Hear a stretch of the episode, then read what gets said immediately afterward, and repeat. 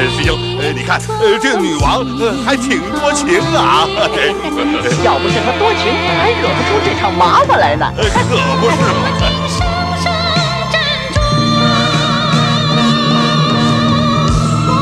徒弟们，哎师傅叫，来 来来，哎，别来，快快快，哎哎，快点。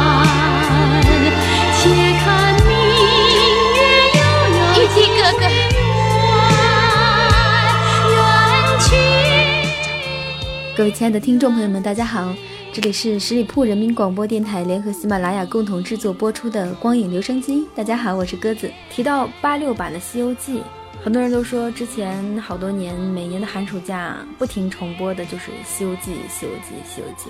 有了《还珠格格》之后是《还珠格格》《西游记》，《西游记》《还珠格格》。对七零后来说，对八零后来说，甚至是对九零后来说，八六版的《西游记》是我们的一份童年、少年、青年的记忆，也是我们看过的最早的一部励志影片。九九八十一难，最终取得真经。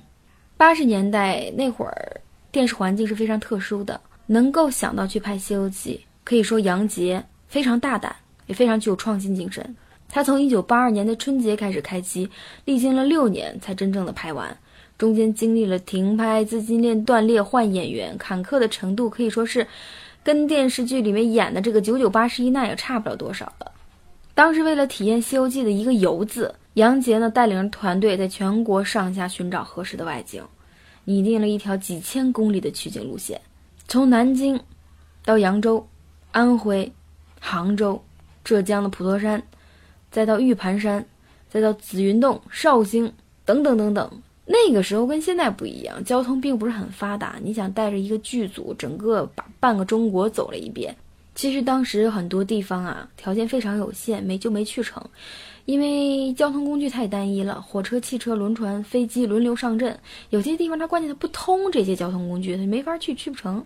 比如说新疆的火焰山，最后就没去成。其实杨洁导演当时甚至想过去印度拍摄《天竺国》呀和《西天圣境》。但是最终都有很多原因呢，没有去成。其实，即便是这些外景它去成了，也非常艰苦，因为很多很多地方不像现在，景区也包括周边的配套服务非常的完善，开发的非常好。有很多景区和景点它都没有开发，所以在拍摄过程当中，主创人员有很多次经历了意外。杨洁导演甚至还有一次从山上的悬崖跌落，所以说确实是非常非常的艰难。而就是这么艰难的情况下。《西游记》给我们创造了经典。今天来聊《西游记》，首先讲的是我们的一份记忆，其次讲的是一份情怀，其实最后讲的，就是它是一个大型神话连续励志剧。一个时代打造出了它的属于这个时代的经典，而这个时代它拥有的资源是那么的稀缺。所以有的时候，我们回头想一想，一个时代成就的不光是伟大的作品，更是一种伟大的精神。《西游记》拍完之后的故事，可能很多人都不太清楚。大多数人知道《西游记》拍完之后一直是被奉为经典，流传至今。很多人都会说八六版的《西游记》是最经典的，根本就没有办法被超越的，或者说很难被超越。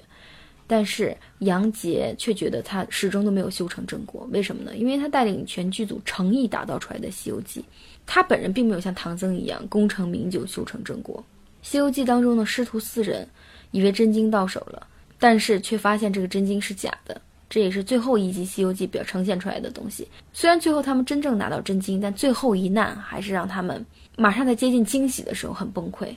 所以杨洁也是把这段剧情当做他自己的人生人生自传。他这样说的：“说原以为《西游记》的外景已经拍完了，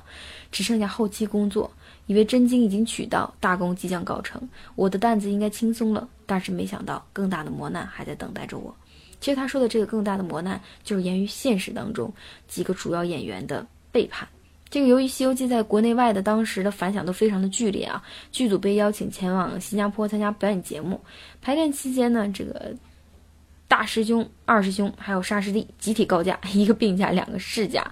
为什么这么巧呢？其实是因为这些演员跑到其他地方去走穴赚钱了。杨洁导演知道之后呢，大发雷霆，当众批评。我们不应该抛下大家去赚钱，让大家在这里吃方便面、吃快餐等你们。难道把节目拍好，大家一起回去走穴，一起回去演出，一起回去挣钱，不行吗？杨洁的批评激怒了这几个演员，因为可以说这部剧已经捧红了他们嘛，但是他们依旧我行我素，而且还悄悄地向台长告了状。所以多年以后，杨洁回忆起这段记忆，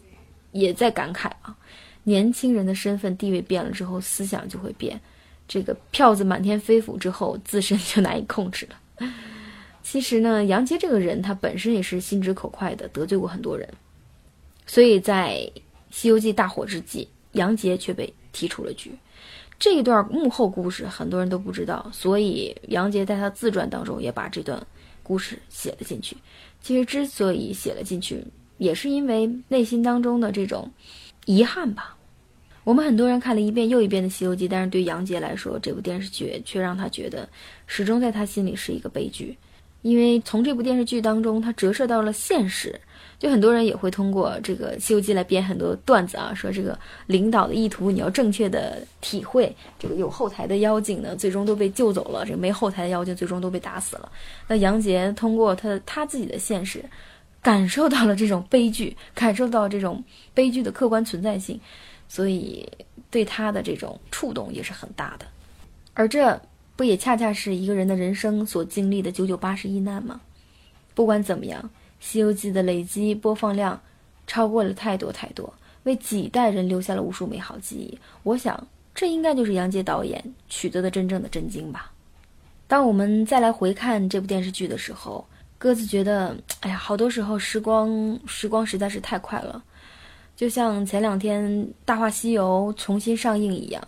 有很多桥段、很多片段是我们之前没有看过的，西影厂珍藏起来的这种老胶片当中剪出来的，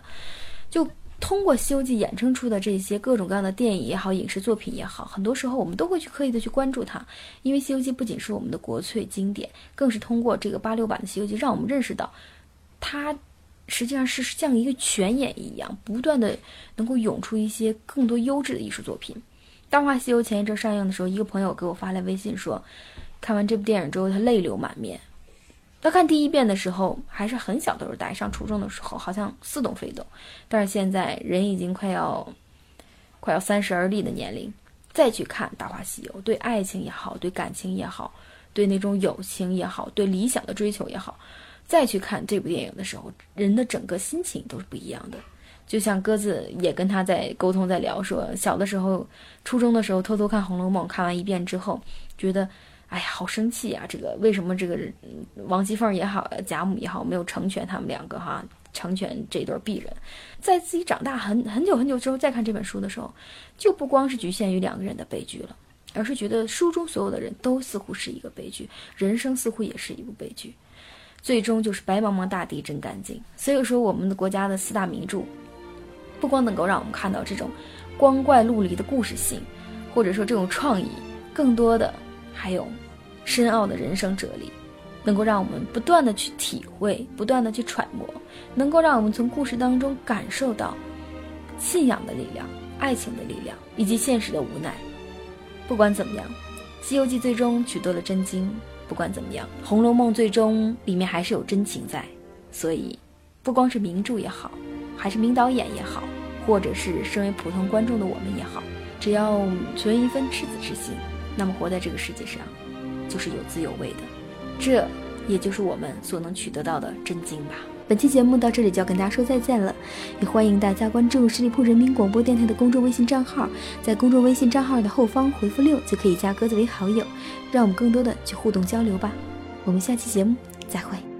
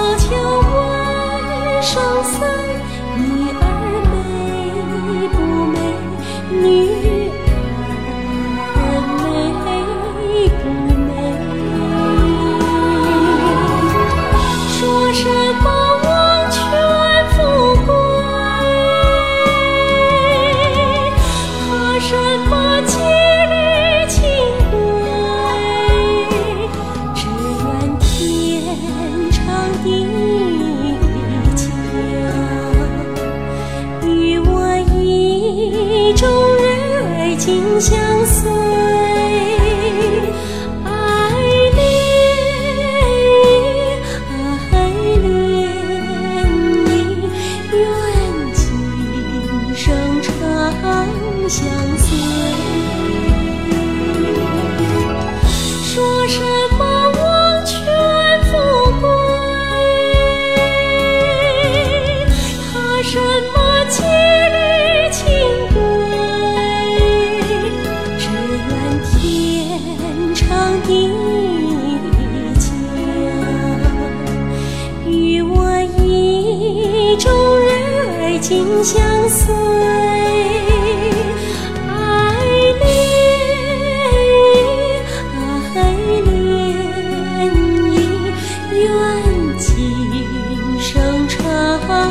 相随愿今生常相随常相